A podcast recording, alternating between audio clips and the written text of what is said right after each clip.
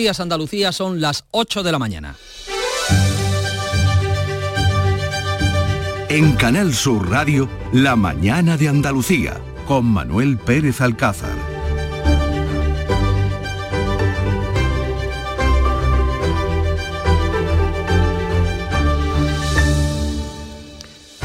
Este viernes arranca la segunda fase de las vacaciones de Navidad. Cuatro millones y medio de vehículos se van a desplazar por las carreteras españolas en busca de destinos de descanso, de segundas residencias o de el reencuentro con la familia y los amigos. La DGT dispone a las 3 de la tarde un dispositivo especial y advierte de que esta tarde y mañana por la mañana serán los momentos de mayor circulación.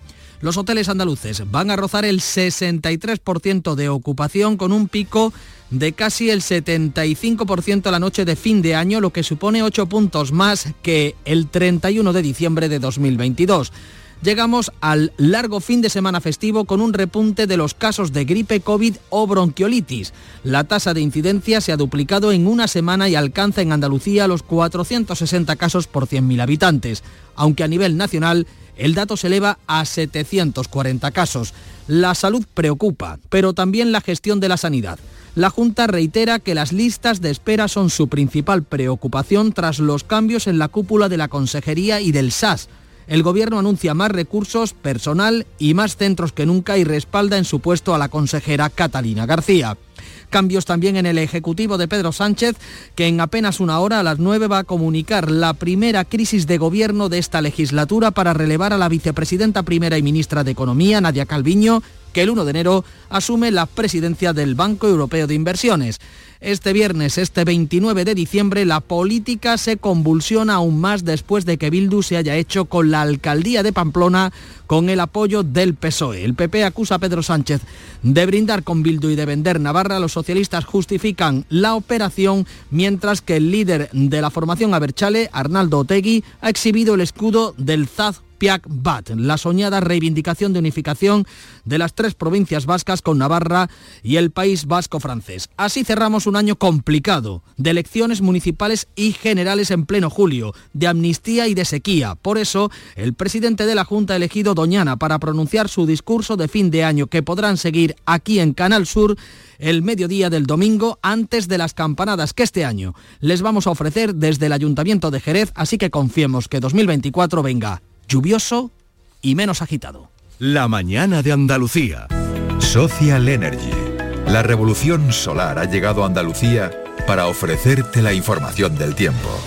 Vamos a tener cielos muy nubosos en Andalucía, no se descartan precipitaciones débiles y ocasionales a partir del mediodía más probables hacia el oeste. La cota de nieve va a estar en torno a los 1.700 metros. Las temperaturas máximas suben ligeramente, oscilarán entre los 15 grados de Jaén y los 19 de Málaga. Soplarán vientos flojos variables tendiendo a poniente en el litoral mediterráneo. Habrá levante moderado en el estrecho que disminuirá a poniente flojo por la tarde. Termina el año en verde con los Social Energy Green Days. Llévate 200 euros en tu batería virtual con Luz. Con seguro todo riesgo incluido los dos primeros años y grandes descuentos con hasta 25 años de garantía en todas nuestras instalaciones de primeras marcas. Pide tu cita al 955 44 11 11 o socialenergy.es. La revolución solar es Social Energy. Logística Castillo. Más de 20 años viajando contigo los 365 días del año.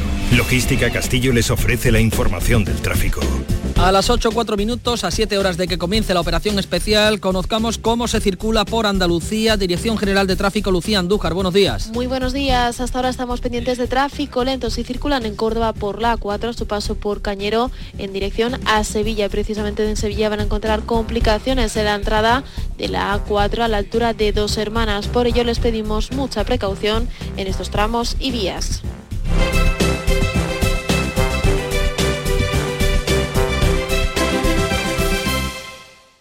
Dicen que detrás de un gran bote del Eurojackpot hay un gran millonario. Esto, ¿y detrás de un gran millonario? Pues que va a haber un... Ahora Eurojackpot, el mega sorteo europeo de la 11, es más millonario que nunca. Este viernes, por solo 2 euros, bote de 101 millones. Eurojackpot de la 11, millonario por los siglos de los siglos. A todos los que jugáis a la 11, bien jugado. Juega responsablemente y solo si eres mayor de edad. Si te gustan las pipas, no te puedes olvidar de las pipas reyes por su alta calidad y con sus sabores lo vas a flipar por su amplia y diversa variedad. Pipas reyes, vamos a flipar con pipas reyes. En Canal Sur Radio, la mañana de Andalucía con Manuel Pérez Alcázar. 8 de la mañana y 5 minutos. Estamos a menos de una hora de que el presidente del gobierno comunique la primera crisis de su gobierno en esta legislatura, una crisis para hacer frente a la marcha de la hasta ahora vicepresidenta primera y ministra de Economía, Nadia Calviño, que a partir del 1 de enero asumirá la presidencia del Banco Europeo de Inversiones. Parece que ya hay nombre en el relevo al menos de la vicepresidencia primera.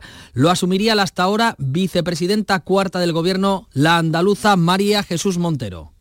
Lo que no conocemos todavía es quién estará al frente del Departamento de Economía, el departamento que deja Calviño, con lo que es eh, probable que, como ya aventuraba el presidente del gobierno, eh, haya más de un movimiento en esta crisis de gobierno, ya les eh, contamos, será María Jesús Montero, la vicepresidenta primera del gobierno, la sevillana María Jesús Montero asume la vicepresidencia primera del gobierno. Lo que aún queda por ver es quién asume la cartera de economía. Eso en un viernes, este 29 de diciembre, en el que va a arrancar la segunda fase de la operación especial de tráfico de Navidad con motivo del fin de año. La DGT espera 4 millones y medio de desplazamientos por las carreteras españolas.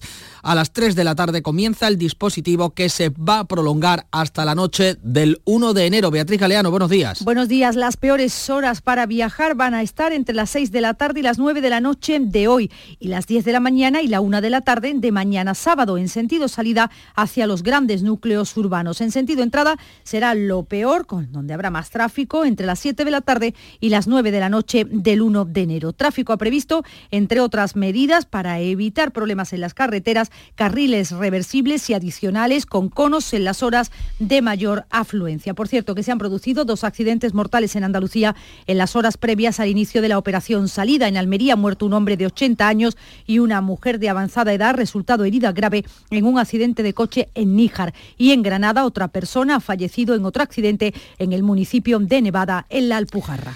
Quien tenga que coger el coche hoy tiene la buena noticia de que la gasolina despide el año marcando un mínimo anual. El precio medio del litro ha descendido un 0,3%, se queda en un euro con 53 céntimos, mientras que el del diésel está en un euro con 49 eh, céntimos el litro. Es el duodécimo eh, descenso consecutivo tras bajar 0,6% la última semana.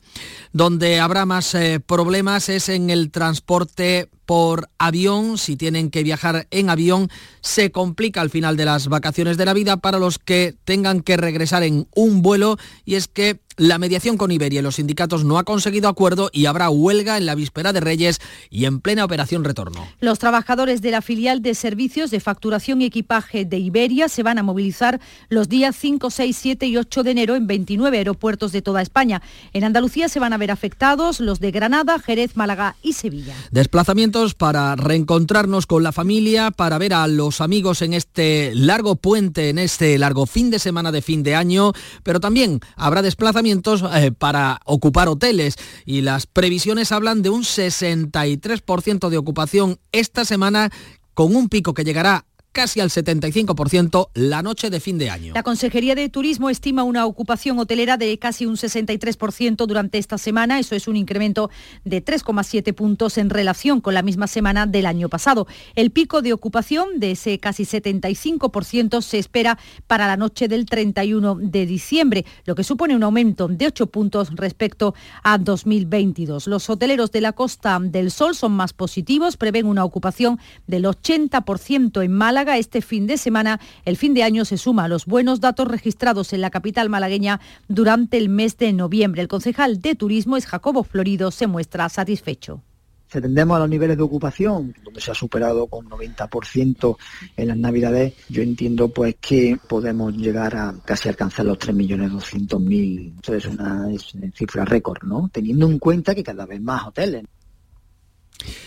Eso en la ocupación hotelera en estos días de mucho movimiento, de muchas eh, eh, reuniones familiares y de frío, lo que está provocando que se dupliquen los casos de gripe, COVID o bronquiolitis. La Consejería de Salud de la Junta cifra la tasa de incidencia en 460 casos por 100.000 habitantes, mientras que el dato nacional se eleva hasta los 740 casos Araceli Limón. En el Servicio Andaluz de Salud están prevenidos por si hubiera que habilitar más recursos humanos y materiales por un aumento de la alta frecuentación en las consultas y hospitales debido a los virus respiratorios. Por lo demás, se ofrecen las medidas ya clásicas de protección y de prevención. Lo más importante es que la población vulnerable, es decir, los mayores de 60 años, las personas con patologías previas y los menores de 6 meses a 5 años se vacunen frente a la gripe. El miércoles en una jornada sin cita, se inmunizaron en Andalucía cerca de 2.800 niños y esto es un 62% más que un día normal. Otro de los consejos ante las bajas temperaturas y la circulación del virus es que si hay que salir de casa se haga bien abrigado. Hay que respirar por la nariz, ya que por la boca pasa el aire frío directamente a los pulmones. Ventilar la casa si se utilizan braseros o chimenea y extremar la precaución con cualquier sistema de calefacción. Dentro de una alimentación variada y saludable, se recomienda beber líquido, sobre todo líquido caliente, evitando el alcohol, porque disminuye la sensación de frío y no automedicarse. En caso de resfriado hay que consultar antes al farmacéutico o al médico de familia. Tengamos cautela, por tanto, estos días, cuidemos la salud que preocupa. También preocupa la sanidad del gobierno. Eh, el gobierno andaluz anuncia más recursos, personal y centros que nunca para reducir las listas de espera. El portavoz recuerda que el presidente ha situado este asunto como su principal preocupación y muestra total respaldo a la consejera Catalina García tras las dimisiones del viceconsejero y del director general del SAS. El consejero de la presidencia, Antonio Sanz, asegura que Catalina García cuenta con el respaldo del presidente de la Junta, que la mantiene en el cargo tras los cambios en la viceconsejería y en la gerencia del SAS. La consejera cuenta con el respaldo total, eh, el apoyo y la confianza y el cariño que, que lógicamente si no fuera así no seguiría de consejera.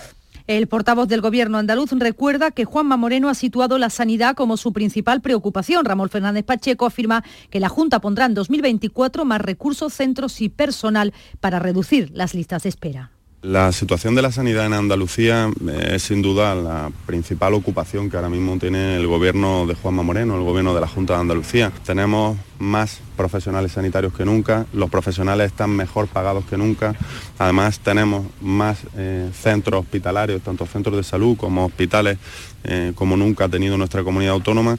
Bueno, y ese es el empeño que tenemos, que las listas de espera vayan bajando en su afluencia, sean cada vez menores poniendo más recursos y destinando todo nuestro esfuerzo. La nueva gerente del SAS, Valle García, hasta el miércoles directora del Hospital Reina Sofía de Córdoba, ha dicho en las redes sociales que afronta esta complicada etapa con ilusión y con la intención de seguir avanzando en la mejora de la sanidad en Andalucía. la crítica a la gestión sanitaria ha llegado desde el PSOE, la ha hecho el delegado del Gobierno en Andalucía, Pedro Fernández, que asegura que las últimas dimisiones no son suficientes. No creo que se resuelva solamente con esas dimisiones, sino que tiene que haber un cambio claro de mentalidad. El señor Moreno Bonilla tiene que saber que la sanidad pública requiere exige toda su atención y toda la inversión necesaria para solucionar una situación que afecta directamente a todos los andaluces y andaluces cambios en el gobierno andaluz y cambios también en el gobierno central. La primera crisis de gobierno en esta legislatura cuyos nombres vamos a conocer a partir de las 9 de la mañana en apenas tres cuartos de hora. Lo que sí sabemos ya es que la andaluza María Jesús Montero se convierte en la nueva primera vicepresidenta del gobierno de Pedro Sánchez. Sustituye en ese cargo de número dos en el Ejecutivo a Nadia Calviño, que a partir del 1 de enero va a asumir la presidencia del Banco Europeo de Inversiones. Aún queda por conocer quién se hará cargo de la cartera de economía que deja libre Calviño. Como decimos, en tres cuartos de hora lo hará público el presidente del gobierno. La otra noticia política que colea este viernes es la moción de censura en Pamplona que ha dado con la alcaldía en manos de Bildu tras el apoyo del PSOE y de los partidos de izquierda. El líder de la formación Aberchale, Arnaldo Tegui, ha subido a sus redes sociales el escudo del Zazpiak Bat, la reivindicación decimonónica de unificación de las tres provincias vascas con Navarra y con el país vasco francés. Ha sido un pleno cargado de tensión que se ha trasladado a las manifestaciones a favor y en contra de la moción de censura que se han concentrado en la plaza del Ayuntamiento pamplonés. El ya alcalde de la capital navarra, Joseba Sirón, dejó de condenar a ETA cuando entró en las filas de Bildu y dijo no acordarse de haber firmado en 1998 un manifiesto contra el asesinato del concejal de Unión del Pueblo Navarro, Tomás Caballero. Durante el pleno se ha negado a tomar la palabra, aunque después era esto lo que decía. Espero, de verdad, es que las aguas vuelvan a su cauce y desde luego de dejar a un lado todas esas faltas de respeto, todos esos insultos y descalificaciones que no llevan a ningún lado. La ya exalcaldesa Cristina Ibarrola, Ibarrola de UPN ha acusado a Pedro Sánchez de vender el ayuntamiento de Pamplona por los seis votos de Bildu en el Congreso. Me duele en el corazón el manoseo del Partido Socialista con Pamplona. Y esto estaba escrito, matarnos antes de nacer. Pedro Sánchez, como Judas Iscariote, vende Pamplona por seis votos de Bildu. La portavoz del Gobierno, Pilar Alegría, ha defendido el acuerdo para que Bildu llegue al poder municipal. La moción de censura es un instrumento democrático de, de, ámbito local en este caso, en el caso de, de, Pamplona. Y mire, yo lo que sí que les voy a pedir es que el señor Feijó y especialmente UPN abandonen la política del señalamiento. El presidente del Partido Popular, por su parte, arremete contra el PSOE por apoyar la moción de censura. Feijó asegura que España ha perdido un partido de Estado. Sánchez ha llevado el PSOE fuera del constitucionalismo, fuera del sentido común y de la dignidad. Sánchez ha elegido acabar el año brindando con Bill. Eso en eh, Pamplona, en el Congreso de los Diputados está previsto que eh, los partidos que apoyan al Gobierno registren hoy la reforma del artículo 49 de la Constitución que negocia con el Partido Popular para eliminar el término disminuido. Es fruto del acuerdo que alcanzaron el pasado viernes el presidente del Gobierno y el líder del Partido Popular y en el que trabajan el ministro de la Presidencia y la secretaria general del PP, Cuca Gamarra. En el Ayuntamiento de Madrid, el PP y la izquierda madrileña se han aliado para reprobar al líder de Vox, a Ortega Smith, después de que en el último pleno lanzara los papeles y una botella de agua de plástico vacía contra el concejal de Más Madrid, Eduardo Rubiño. Será el pleno de reprobación el 4 de enero. Y Podemos eh, eh, dinamita el posible acuerdo con Sumar para las elecciones gallegas. El fundador de la formación morada, Pablo Iglesias, ha pedido a los eh, militantes de Podemos que no secunden el acuerdo que se está votando hoy mismo por las bases, rechaza esa coalición y pide el voto para el BNG. De lo económico, hoy se espera conocer el dato avanzado del IPC de diciembre, mientras el Euribor ha dado un respiro, un respiro a los hipotecados con su mayor caída mensual en 15 años, cerrando diciembre en una media del 3,68%. La Junta de Andalucía va a mantener los descuentos al transporte público, eh, dará ese descuento adicional del 60%, complementando así el 30% comprometido con el Ministerio. En el decreto que se aprobaba este miércoles por el Consejo de Ministros, la consejera de Fomentos, Rocío Díaz. La ampliación de esta bonificación adicional se suma a los descuentos que ya ofrece la Junta a través de la tarjeta del consorcio, apostando por medidas como la tarjeta joven de transporte con descuentos de al menos el 50% para menores de 30 años. Todo listo en Jerez para las campanadas del fin de año que Canal Sur les va a ofrecer este año, este 2023, desde el Ayuntamiento de la ciudad jerezana. Marga Negrín.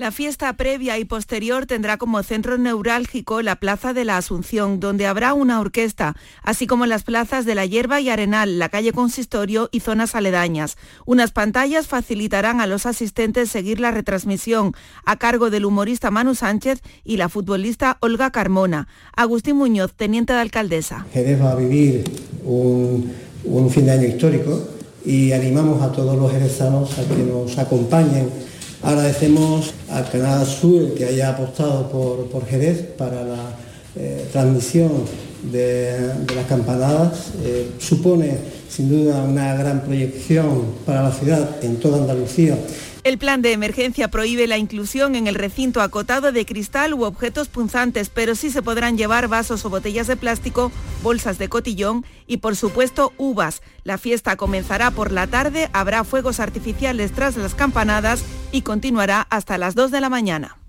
Campanadas que podrán seguir en Canal Sur Radio y Televisión. Ahora pueden seguir la información local 8 y 20. En la mañana de Andalucía de Canal Sur Radio, las noticias de Sevilla. Buenos días. A las 3 de esta tarde arranca la segunda fase de la operación especial de tráfico en esta ocasión con motivo del fin de año. Se refuerzan también los trenes y se espera una gran actividad en el aeropuerto de San Pablo. En los hoteles las navidades están superando las cifras de otros años. Enseguida todos los detalles. En el tiempo, los cielos nubosos sin descartar precipitaciones débiles y ocasionales a partir del mediodía, más probables al anochecer. También brumas matinales temperaturas mínimas en ascenso, máximas sin cambios. Tenemos 8 grados en la capital, vamos a llegar a los 18 en Écija y Lebrija, a los 17 en Morón. Y en el tráfico, atención, hay un camión averiado en la A49 a la altura de Camas, en el kilómetro 0, sentido Huelva, está ocupando el carril derecho, por lo demás sin incidencias en el interior de la ciudad. ¿Lo escuchas? El entorno rural no está vacío, sino todo lo contrario. Desde Coceder venimos trabajando desde hace 40 años para ser referentes en la creación de oportunidades en el medio rural. Ahora, con un plan de transformación digital que nos ayudará a potenciar nuestros pueblos con más y mejores medios, creando nuevas oportunidades. Campaña financiada por la Unión Europea Next Generation Plan de Recuperación, Transformación y Resiliencia Gobierno de España. En 5 océanos damos la campanada de los precios. Hasta el 9 de enero, pechuga de pollo a 2,95 el kilo y chuletas de cerdo de centro o aguja a 2,95 el kilo. Prepara este fin de año con 5 océanos, lo mejor en congelados. 5 océanos les desea felices fiestas. A las 3 de esta tarde la Dirección General de Tráfico pone en marcha la segunda fase de la operación salida de la Navidad que se va a mantener hasta la medianoche del lunes el 1 de enero. Pilar González, buenos días. Buenos días. Tráfico pide precaución, como siempre, también en los desplazamientos de cortos recorridos. Se prevé que el mayor volumen de tráfico se concentre en estas primeras horas entre las 6 de esta tarde y las 9 de la noche y mañana entre las 10 y la 1 del mediodía. Una operación en la que preocupa especialmente el consumo de alcohol al volante, como señala desde la DGT Antonio Granado. En esta operación siempre nos gusta insistir mucho en el tema de, por favor, que evitar el alcohol, que es un tema que, es muy importante, que son fechas que, que, son muy dadas al consumo de alcohol y que todo el mundo antes de ponerse al volante tenga en cuenta que, por favor, la única tasa segura antes de conducir es cero. También refuerzo en la estación de Santa Justa y en el aeropuerto de San Pablo. Así es, habrá refuerzo de los trenes aves entre Sevilla y Madrid y de media distancia Sevilla-Cádiz con cerca de 20.000 plazas durante el fin de semana. Desde hoy y hasta el domingo circularán 13 trenes reforzados que suponen 3.400 plazas más respecto a lo habitual. En el aeropuerto hoy es el día de mayor vuelos programados, 152. El sector turístico cierra estos días un año de récord con cifras que superan con creces las del año anterior a la pandemia, que hasta ahora marcaba el máximo de ocupación y de visitantes. El presidente de la Comisión de Turismo de la Confederación de Empresarios de Sevilla, Manuel Cornax, ha asegurado en Canal Sur Radio que 2023 ha rebasado 2019 en cantidad y en gasto. Sevilla como destino turístico en su conjunto ha pegado un salto muy importante del 2019 ahora. Yo creo que hemos pegado un salto cuantitativo y cualitativo bastante importante porque han subido los precios a pesar de haber eh, subido la oferta y eso es eh, muchas veces es difícil. Más asuntos. La Diputación de Sevilla ha aprobado en pleno los presupuestos para el próximo año con los votos del Partido Socialista y con Andalucía. PP y Vox han votado en contra de unas cuentas de 650 millones de euros, de los que 100 son del llamado Plan Más Sevilla, en la línea de los anteriores Contigo o Actúa. Hay 26 millones para actuaciones contra la sequía, 38 para infraestructuras y 39 para cultura y educación. El presidente del organismo provincial, Javier Fernández, considera que son unas cuentas con las que todas las comarcas de nuestra provincia van a salir ganando. Va a permitirnos actuar de manera individualizada en cada comarca, va a permitirnos que de que cada municipio desarrolle su plan más Sevilla y diga en qué lo quiere gastar, y después un presupuesto desde mi punto de vista muy completo porque va a permitir afrontar políticas globales en materia de agua, en materia de eh, bombero, en materia de transporte, en materia de los propios servicios que presta la Diputación Provincial de Sevilla. En la capital han entrado en vigor las primeras ordenanzas fiscales del ayuntamiento que preside el popular José Luis Sanz y la gerencia de urbanismo ha adjudicado el proyecto para mejorar la imagen de la calle Regina. Cuenta con un presupuesto de 120.000 euros. El delegado Juan de la Rosa también ha anunciado que se ha autorizado la licencia para la construcción de un edificio de oficinas en las antiguas instalaciones de Altadis, en Los Remedios. El ayuntamiento adjudica en el día de hoy el proyecto para mejorar la imagen de la calle Regina, algo importantísimo para el casco histórico de Sevilla. Además, la Comisión Ejecutiva de la Gerencia de Urbanismo aprueba hoy la concesión de licencias para construir un edificio de oficina en las antiguas instalaciones de Altadis en Los Remedios. Sin duda, hoy hemos dado un paso adelante para poner en valor el espacio ocupado anteriormente por Altadis 8 y 25. Plan Más Sevilla de la Diputación de Sevilla. 100 millones de euros para más cohesión territorial en toda la provincia. 70 millones de gestión directa de los ayuntamientos para dar más solución a demandas de la ciudadanía. 30 millones para programas en toda la provincia para más prevención de inundaciones. Más equipamiento tecnológico. Más auditorías energéticas. Más proyectos técnicos municipales. Plan Más Sevilla. Diputación de Sevilla. Vive la magia de la Navidad en el Centro Comercial Los Alcores. Visítanos y disfruta de todas las actividades que tenemos para ti. Portal de Belén, actividades infantiles en nuestra ludoteca y la visita del paje real para que los más peques de la casa puedan entregar su carta. Además, envolvemos tus regalos gratis. Consulta horarios en ctalcores.com. A92, salida 7, Alcalá de Guadaira, Sevilla. Centro Comercial Los Alcores. Mucho donde disfrutar.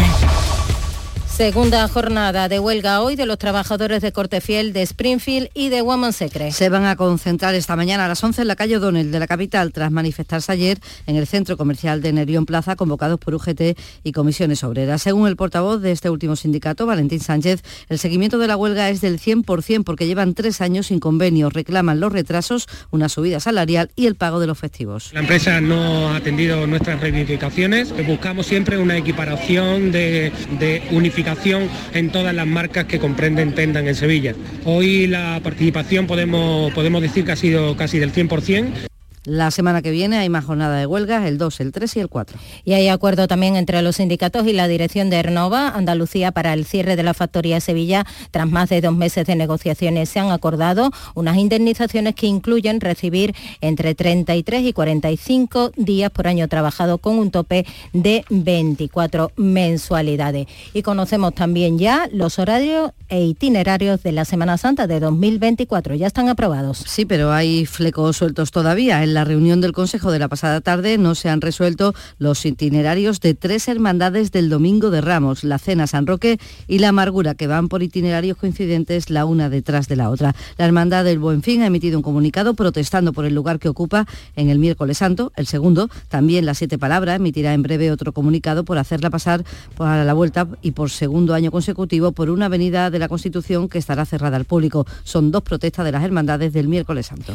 Y la Guardia Civil ha detenido dos personas en Mairena por robar presuntamente a un hombre 50.000 euros. Uno eh, de su vivienda, uno de ellos era su yerno, como cuenta la portavoz de la Guardia Civil, Rosa Reina. El familiar detenido además planificó una comida con las víctimas en una localidad lejana para tratar de ausentar de, de la vivienda a las víctimas y permitir de esta manera que el amigo pudiera cometer el robo sin ningún tipo de riesgo.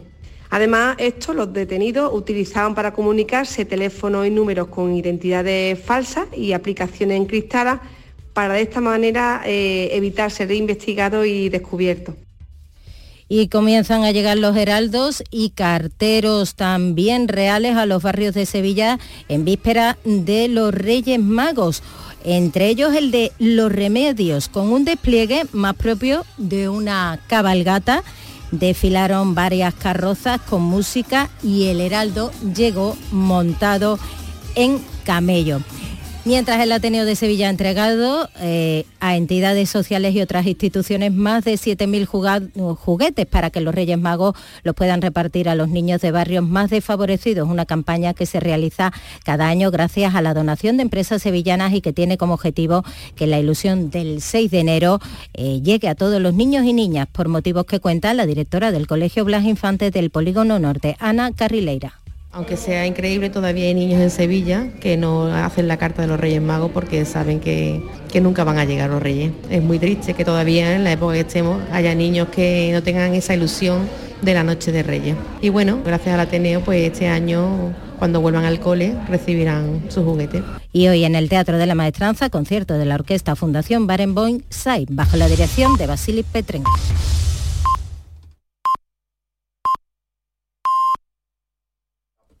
Andalucía, son las ocho y media de la mañana. Y en un instante abrimos mesa de tertulia en este último día laborable de 2023. Hoy lo vamos a hacer con Silvia Moreno, con Javier Rubio y con Antonio Suárez Candilejo.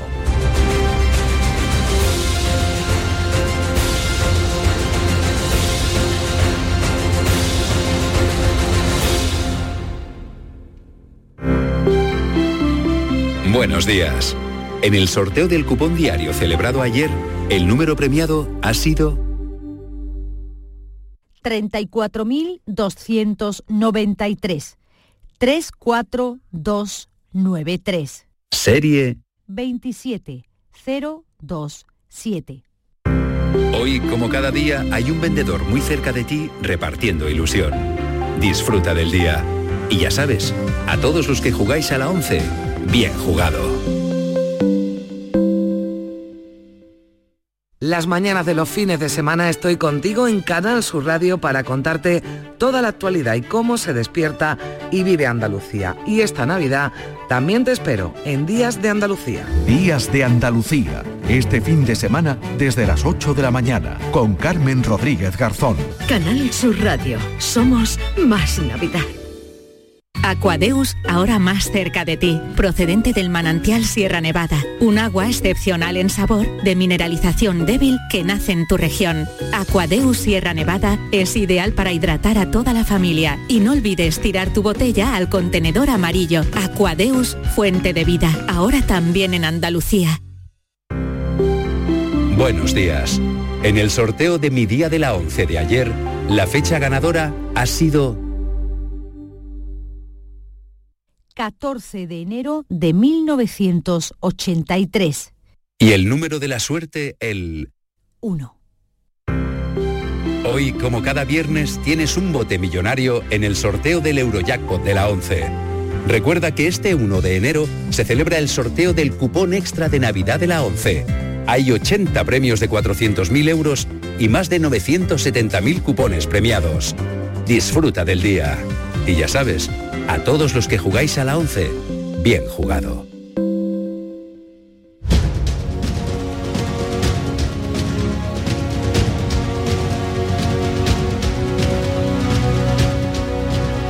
Ocho y 32 minutos de la mañana de este viernes 29 de diciembre que amanece con frío como los últimos días en Andalucía, un día de preparativos para el para la despedida del año, para el fin de año, un día también de desplazamiento por carretera de muchos que viajarán para reencontrarse con amigos, con familia o para hacer turismo y despedir así este 2023 que ha sido un año que ha dado mucho de sí en lo político, en lo económico y en el que tenemos que lamentar una enorme sequía. Así que estamos a 29 de diciembre no sé si el protocolo lo que eh, dice es que nos felicitemos en la Navidad o el Año Nuevo.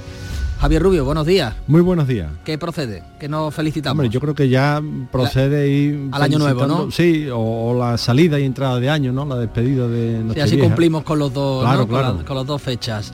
Silvia Moreno, buenos días, pues feliz entrada y salida de año, Silvia. Muy buenos días, igualmente, feliz entrada de año nuevo y a ver si despedimos bien este año que ha sido muy, muy intenso ha habido noticias buenas y también ha habido algunas malas. Intenso hasta la última hora. Ahora entramos en materia. Antonio Suárez Candilejo, Huelva, buenos días. Digo Huelva, ¿no? Estás en Huelva, ¿verdad? Eh, sí, sí, estoy en Huelva, aquí en, la tierra mejor que podamos eh, imaginar. Aquí estamos. Feliz año nuevo a todos y bueno, lo que el protocolo nos dice y es una, de, una duda que yo tengo desde hace ya mucho tiempo es hasta cuándo eh, se puede felicitar el nuevo año. Yo un año recuerdo que hasta el 17 de enero estaba felicitando a la gente por el, por el nuevo año y algunos me miraban con cara eh, de, de, bichorrero, ¿no? O sea que deberíamos especificar hasta cuándo es lo preceptivo eh, felicitar el, nuevo año, ¿no? No lo sé. Lo que sí te puedo decir es que los belenes, por ejemplo, los nacimientos que ponemos en nuestras casas, se pueden mantener hasta el día de la Candelaria, hasta la fiesta de la presentación. de hecho, en el Vaticano los, mantienen hasta el 2 de febrero. Los vi, los vi yo hace unos años que estuve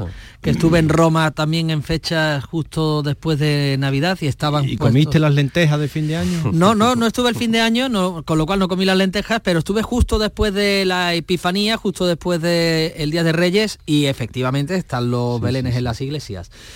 Bueno, pues eh, Belén el que se montará hoy en el Palacio de la Moncloa. En menos de media hora esperamos la comparecencia del presidente del gobierno para anunciar los cambios en el Ejecutivo, la primera crisis de gobierno de un gobierno que se constituía hace escasamente un mes y que ya tiene una primera crisis que era anunciada por la marcha de Nadia Calviño al Banco Europeo de Inversiones a partir del 1 de enero. Lo que ya sabemos es que la vicepresidencia primera la va a ocupar la que hasta ahora era vicepresidenta cuarta, había sido ascendida en este nuevo gobierno a vicepresidenta cuarta, la andaluza María Jesús Montero. Un andaluz vuelve al número dos del Ejecutivo Central.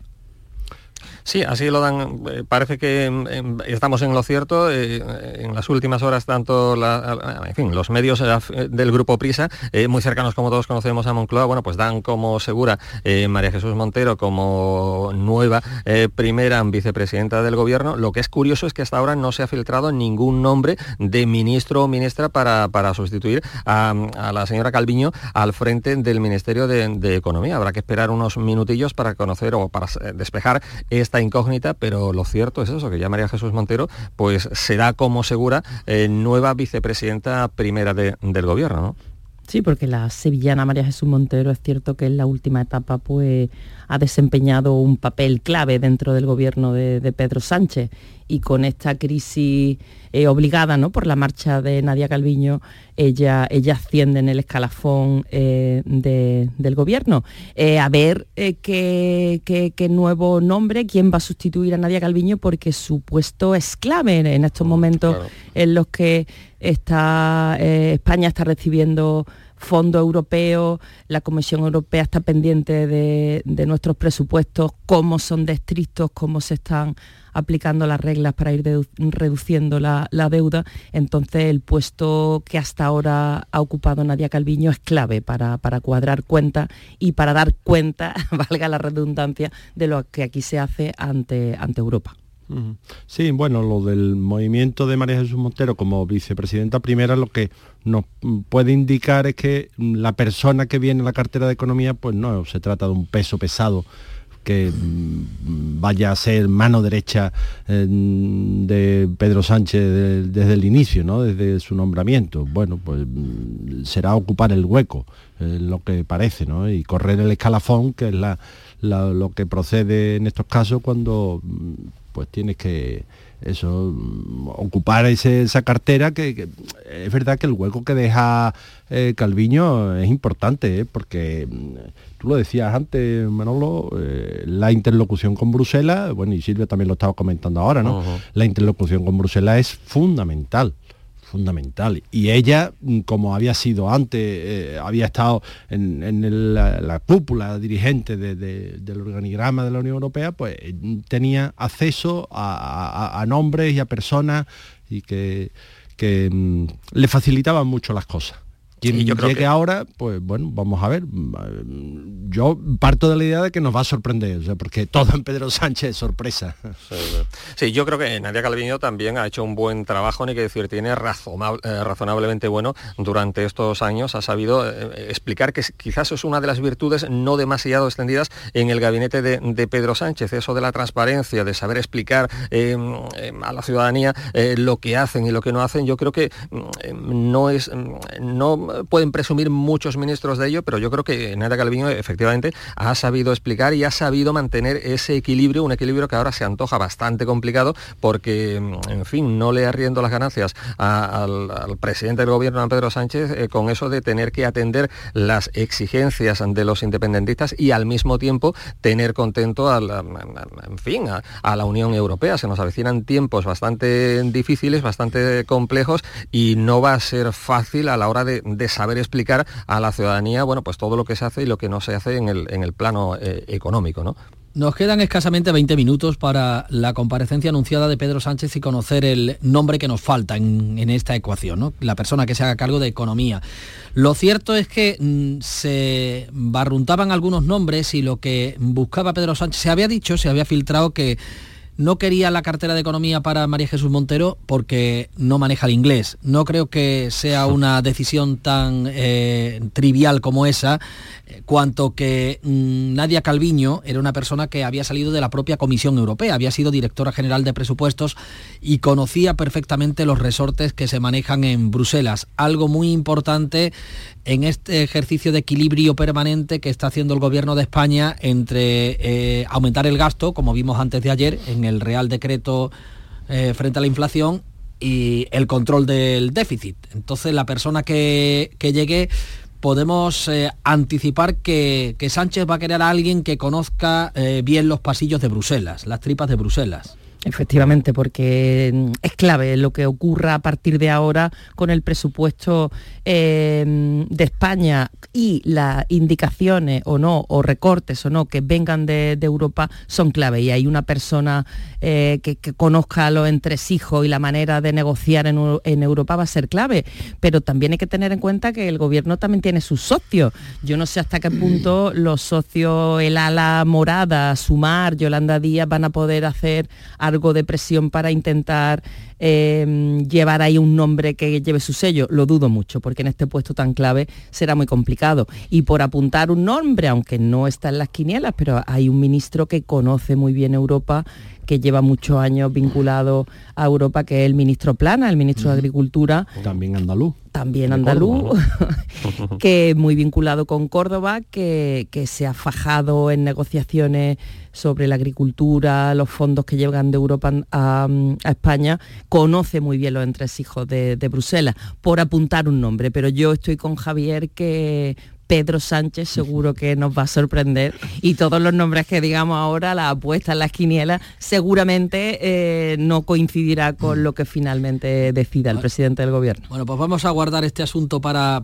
unos 20 minutos cuando Sánchez nos lo anuncie. Eh, en cualquier caso, la lectura que sí que podemos hacer es que, fijaos, a día de hoy el número uno y el número dos del gobierno, Pedro Sánchez y María Jesús Montero coinciden con el número uno y número dos en el Partido Socialista. No sé si la elección de María Jesús Montero como vicepresidenta primera del Gobierno podría suponer su salida de la vicesecretaría general del Partido Socialista o no, o se van a mantener Sánchez y Montero en sus cargos en el partido y en el, en el Ejecutivo, lo que supondría un reforzamiento del perfil político de la cúpula del gobierno de Pedro Sánchez en una legislatura que se anticipa compleja sus mismos socios, Javier, sus mismos socios, ayer mismo la eh, vicepresidenta Yolanda Díaz ponía peros al Real Decreto aprobado por el propio gobierno un día antes. Hmm. Tenemos al gobierno haciéndole la eh, oposición al gobierno. Eso ya venía sucediendo y creo que se va a seguir eh, manteniendo en esta legislatura, ¿no? Porque al final sumar eh, o Podemos, o Sumar y Podemos, bueno, eh, todo lo que hay ahí a la izquierda, ¿no? Pues tiene que hacerse notar y tiene que estar permanentemente mm, agitando pues eso, la, contestación al propio gobierno que ellos forman. Pero no, eh, reflexionaba sobre esto que tú dices, ¿no? De número uno y número dos, yo creo que eso no sucedía desde los tiempos de Felipe González y Alfonso Guerra, que eran uno y dos en el Ejecutivo y uno y dos en el partido. Porque después Zapatero tuvo a Solves, por ejemplo, que era un peso pesado de economía, eh, bueno, el perfil, o sea, yo creo que ahora Pedro Sánchez ¿Cuánto daría por tener a Pedro Solves eh, disponible? No, creo yo que Pedro Solves aguantase mucho. Mm, bueno, bueno, bueno, eh, aguantó a Zapatero, ¿no? Que, también tuvo su... Que es difícil de aguantar, ¿no? Sí, sí, sí. Pero bueno, era alguien que conocía Europa, que, mm, bueno, sabía de, lo que... El, perfil del, del ministro de Economía es un perfil siempre muy técnico, es alguien que tiene que estar muy preparado y después con mucha capacidad de negociación. Porque, mm, claro, al final el reparto de dinero que vienen de Europa, pues tiene que, que está ahí eh, con un pie, como decíais antes, ¿no? Un pie en cada, en cada mayoría. Le tienes que decir una cosa a Bruselas, pero por el otro lado a, tus socios de gobierno le tienes que... Mm, bueno, ese equilibrio es, complicado. Sí, yo discremo un poco contigo, eh, Javier. Eh, sí, el perfil marcadamente técnico del ministro de Economía, pero en este caso Nadia Calviño lo ha sabido hacer muy bien, lo decía anteriormente, porque ha sabido conjugar tanto su perfil técnico como su perfil político. Ahí tenemos que, bueno, pues muchas veces le ha parado los pies a la propia Yolanda Díaz, finalmente se ha salido con las suyas y, es una mujer, bueno, pues de ese eh, perfil también más socialdemócrata eh, que, le hacía falta a Pedro Sánchez, sobre todo en términos electorales a la hora de, rebañar cuanto más, eh, si se me permite la expresión, cuantos más votos mejor. Yo no sé mm, quién va a ser el, sustituto o la sustituta, pero me da que va a intentar buscar un perfil más o menos similar al de Nadia Calveño, que por un lado sea marcadamente técnico, pero que tampoco se descuide mucho el aspecto político, porque lo estamos comentando. Ahora se avecinan tiempos muy complejos, em, eh, ahora toca rendir cuentas ante Bruselas y eso no es eh, pecata minuta. Y yo, bueno, pues pienso que, mm, eso, que, el éxito está en el equilibrio entre el técnico, el carácter técnico y el carácter eh, político. Y después con lo que planteaba Manolo, yo pienso que, Pedro Sánchez va a intentar mantener a María José, a María Jesús Montero lo más cerca posible. Miembro de su núcleo duro desde hace ya bastante tiempo y yo creo que incompatibilidad no, no debe haber para que siga María Jesús Montero al frente, como ocupando el número 3 del PSOE a nivel nacional. Yo pienso que lo ha hecho bien también en su papel y yo pienso que pueden seguir así las cosas. No creo que en este caso haya, haya sorpresas. ¿no? Sí, yo creo que María Jesús Montero ocupa un puesto clave en el, en tanto en el gobierno como en el partido en esta última etapa eh, ha sido también una hábil negociadora. Recordemos que en la anterior legislatura ha logrado aprobar los presupuestos con un PSOE en minoría, negociando con distintos partidos y, yo dudo mucho que, ahora, eh, con esta legislatura convulsa en la que permanentemente el gobierno va a tener que estar negociando con partidos muy distintos en el Congreso de los Diputados, cada vez que quiera eh, plantear alguna reforma, llevar una iniciativa,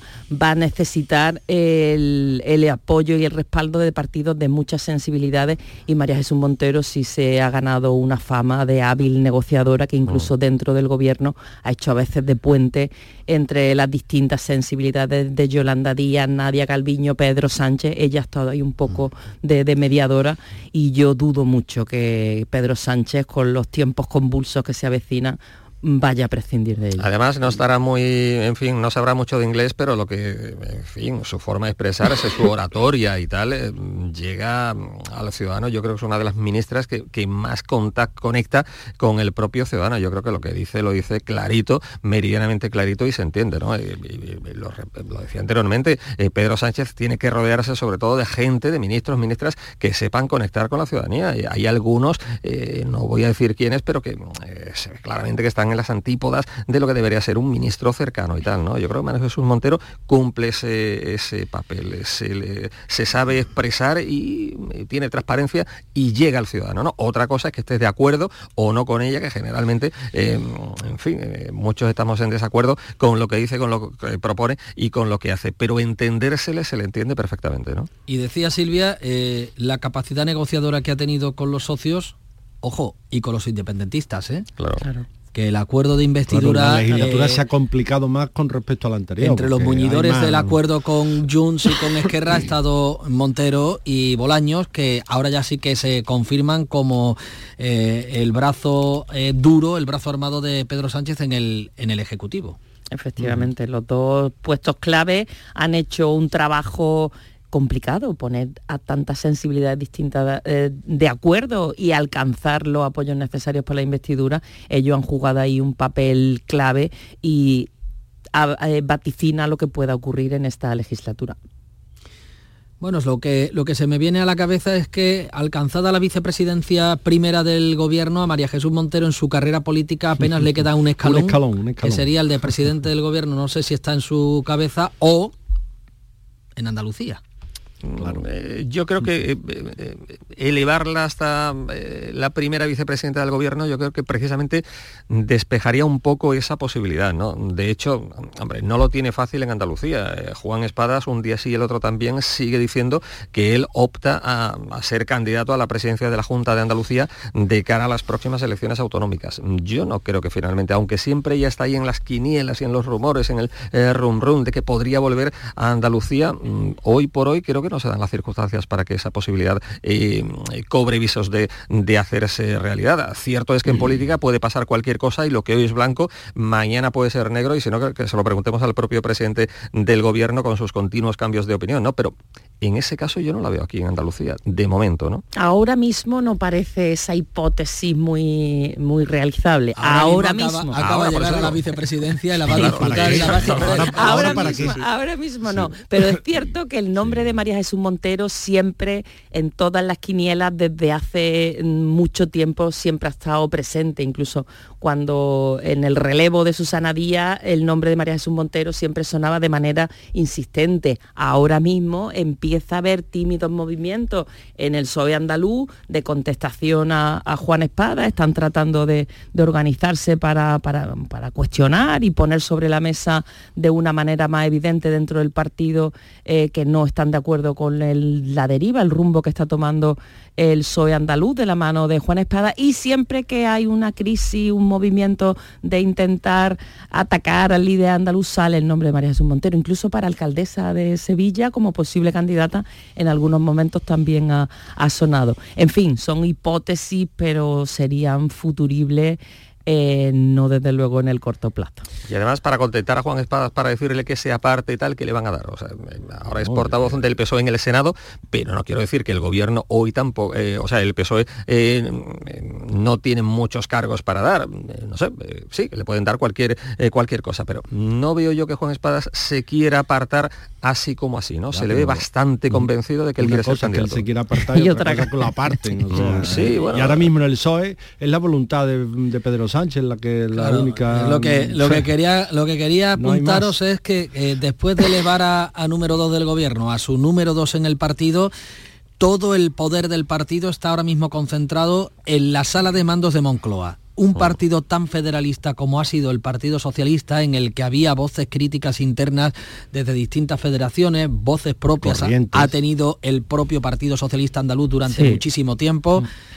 Mm, de un tiempo a esta parte se ha ido recentralizando y con este movimiento de hoy queda meridianamente claro que la única voz de mando en el Partido Socialista está ahora mismo en Moncloa. Bueno, porque tampoco le quedan eh, fuera de ni siquiera en Ferraz, fuera ¿eh? del gobierno central que bueno, sí, Castilla-La Mancha, que, es un personaje que está un poco eh, fuera de la melé, ¿no? Y, Asturias, pero es que Asturias es una provincia tan pequeñita, tan envejecida y tan subvencionada que, que no, no, no, no tiene peso real, ¿no? No, no, creo que es que el, el PSOE ha perdido el poder territorial y de ciudades, pues, mm, bueno, eh, vimos ayer, ¿no? Pamplona cae del lado de Bildu con, su voto. Mm, no, no hay nada, no hay nada enfrente de Pedro Sánchez. Dentro del partido no hay nada. Sí, no hay, como en otros momentos ha habido varones territoriales con un peso específico dentro del partido, la Federación Andaluza, la más numerosa, la más eh, poderosa dentro del PSOE, pues ha perdido toda, toda influencia, ¿no? Al perder el poder en Andalucía, el PSOE, que gobernó durante casi cuatro décadas, eh, perder el poder va eh, irremediablemente acompañado de perder influencia dentro del partido y efectivamente hoy el PSOE es Pedro Sánchez y las decisiones las toma Pedro Sánchez y un reducidísimo eh, núcleo. Las únicas voces discordantes que hemos escuchado a cuenta de la ley de amnistía y de los últimos eh, acontecimientos, pues se han escuchado de la viejísima guardia del PSOE, del presidente Felipe González y ya Alfonso Guerra figuras ya que no están en, la política del día a día del no mueven, no mueven al partido. y que el PSOE como tal no existe. O sea, decís que eh, sí, Pedro Sánchez está al frente del PSOE, pero que ya no es el PSOE, es el partido de Pedro Sánchez. Llamémosle sanchista o como queramos llamarle. Eh, las decisiones que está adoptando el propio eh, Sánchez, nada que ver, en, fin, mencionaba Silvia a Alfonso Guerra, a Felipe González, pero ni siquiera Zapatero hubiera pactado con el mismísimo Bildu. Yo, en la época de Zapatero habría sido bastante eh, difícil eh, el que se le entregue una, una alcaldía como la de Pamplona en este caso a, los herederos de ETA. Este partido nada tiene que ver, absolutamente nada, con lo que hemos conocido tradicionalmente como el PSOE, un partido que se ha radicalizado hacia la izquierda y que se hace a su antojo lo que diga el presidente del gobierno y secretario general, pero que ese no es el PSOE de siempre. Sí, pero que la, militancia también se ha echado en brazos de Pedro Sánchez. Ojo que en las últimas elecciones generales la pérdida del poder del PSOE, de la pérdida del gobierno, estaba prácticamente eh, cantada y con esta apuesta arriesgada de Pedro Sánchez, con esta osadía, el presidente del gobierno sigue siendo Pedro Sánchez. Y entonces cuando tú asistes a algún meeting, a algún acto del PSOE, ves que la militancia se ha echado en brazos de Pedro Sánchez porque es que era o Pedro Sánchez o se, el PSOE hubiera quedado desalojado, pérdida de ayuntamiento importantes, pérdida de poder territorial, de comunidades autónomas clave, si encima pierden el gobierno, que era lo que parecía que iba a ocurrir, y entonces pues la militancia ha abrazado muy gustosamente a Pedro Sánchez. Porque es la militancia de un partido que, insisto, ha hecho Pedro Sánchez a su semejanza y, antojo y, claro, y, parte de la militancia, y yo no estoy tampoco, Silvia, en que la militancia al 100% esté con Pedro Sánchez. Eh, hablamos en cualquier sitio, en cualquier pueblo, en cualquier ciudad, con militantes de base con cierta trayectoria y te dicen lo de siempre, que no están de acuerdo con la ley de amnistía, que no están de acuerdo con que se pacte con Bildu, que no están de acuerdo con las continuas mentiras y cambios de de opinión del propio Pedro Sánchez, pero que mm, prefieren eso a un Partido Popular con Vox mm, gobernando a nivel nacional. Y eso lo dice lo que prefieren es tocar poder. Vamos de... Bueno, sí, sí, tocar poder. Que gobiernen los míos. Ya está. Que gobiernen los míos. A ver si me cae Que gobiernen los míos y, Pedro Sánchez... La política española está así en este momento. Ya está ha habido dos eh, mm, socialistas de Pamplona que han dejado correr el turno para suceder a la ministra en, le daría arcada en, el ayuntamiento de Pamplona. Y, eh, suponemos que ha habido algún remilgo a la hora de tener que votar en la moción de censura del día de ayer. Por cierto, eh, Arnaldo Tegui, cuando todavía estaba caliente la votación, eh, hacía alarde en redes sociales de los símbolos de lo que ellos eh, llaman la gran, la gran Euskal Herria, ¿no? la unión de los de las tres provincias vascas con eh, Navarra y con el País Vasco francés con Pamplona como capital bueno, un, desafío, un, alarde, ¿no? Un desaire. Ya que aquella zona se, producen los alardes, que los alardes justamente vienen mm, eh, para conmemorar la victoria española sobre los franceses, ¿no? Pero bueno, eh, pues sí, un alarde. ¿no? Eh, eso, una chulería, decir, oye, pues este es nuestro objetivo y vamos a por él. Claro, es que ellos no, no engañan. de su militancia, pero oye, mm, es que van sacando mm, las quita a las quita, van sacando lo que se proponen. Sí, sí. Y es que ellos no engañan. O sea, si a los independentistas se le podrán criticar evidentemente muchas cosas, pero lo que la mentira, ¿no? Ellos están ahí y, siguen manteniendo eh, sus demandas y poco a poco, como dice eh, Javier eh, Rubio, pero mm, veremos a ver si el derecho, en fin, el referéndum para anexionarse de Navarra al País Vasco no será lo, más lo, próximo o veremos a ver. parece un poco de locos pero bueno. algunos ya también hablan de que lo próximo otro referéndum en otra región de España. Hombre yo creo que pero... yo creo que antes de ese escalón hay varios escalones que son eh, más más eh, asequibles más más bueno, más, pero que nos parece ciencia ficción. claro pero o una moción de censura en la diputación de Guipúzcoa pero es que con Pedro Sánchez puede pasar pero es que con Pedro Sánchez estamos viendo que cualquier cosa, por rara y por compleja que nos parezca, puede pasar. Y esto sí, nos parece hoy un poco de ciencia ficción, pero también se habla de la posible salida de los presos de ETA de las cárceles, que hoy por hoy nos parece algo que sería el colmo del colmo, pero mm, si es que la política de Pedro Sánchez y los gestos que continuamente está dando nos invitan a eso, a sorpresas cada vez más desagradable y cada vez más mayúscula, ¿no? O sea, cualquier cosa podríamos esperar de, este gobierno, ¿no? No, y estoy con Manuel, aquí hay paso a paso, escalón a escalón. A mí me pareció muy me pareció muy interesante toda la puesta en escena de lo, de lo que ocurrió ayer en la moción de censura. Observasteis esa especie de fiesta como una imitación de los Sanfermi, un chupinazo, pero dentro de un ambiente de un ambiente festivo. Hemos visto mociones de censura en pueblos andaluces de toda España donde hay una crispación, insultos, abucheo. No fue eso lo que ocurrió ayer ayer en Pamplona y entonces poco a poco se va primero el PSOE ya sí puede pactar con Bildu.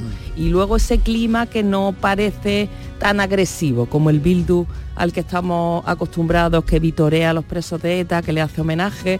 Y entonces paso a paso se va creando un clima... Un ejercicio de normalización de un partido que efectivamente es democrático, aunque en su seno, entre los eh, concejales que ayer accedieron al equipo de gobierno de Pamplona, hay algunos que no han condenado los atentados terroristas eh, de una banda que tiene miembros dentro de la propia formación política dentro de Bildu. Sí, pero un partido Bildu en este caso, mm, en fin, eh, que el PSOE dice que, hombre, que hay que abrirle las puertas al gobierno, pero que no pertenecen, que no quieren eh, formar parte de él porque todavía Bildu tendría que dar muchos pasos. Si no quieres formar parte de ese gobierno, en fin, ¿cómo le abres las puertas? El PSOE tendría que explicar mucho, Ahí lo dejamos, más de lo que lo hace. Este Vamos a dejarlo aquí.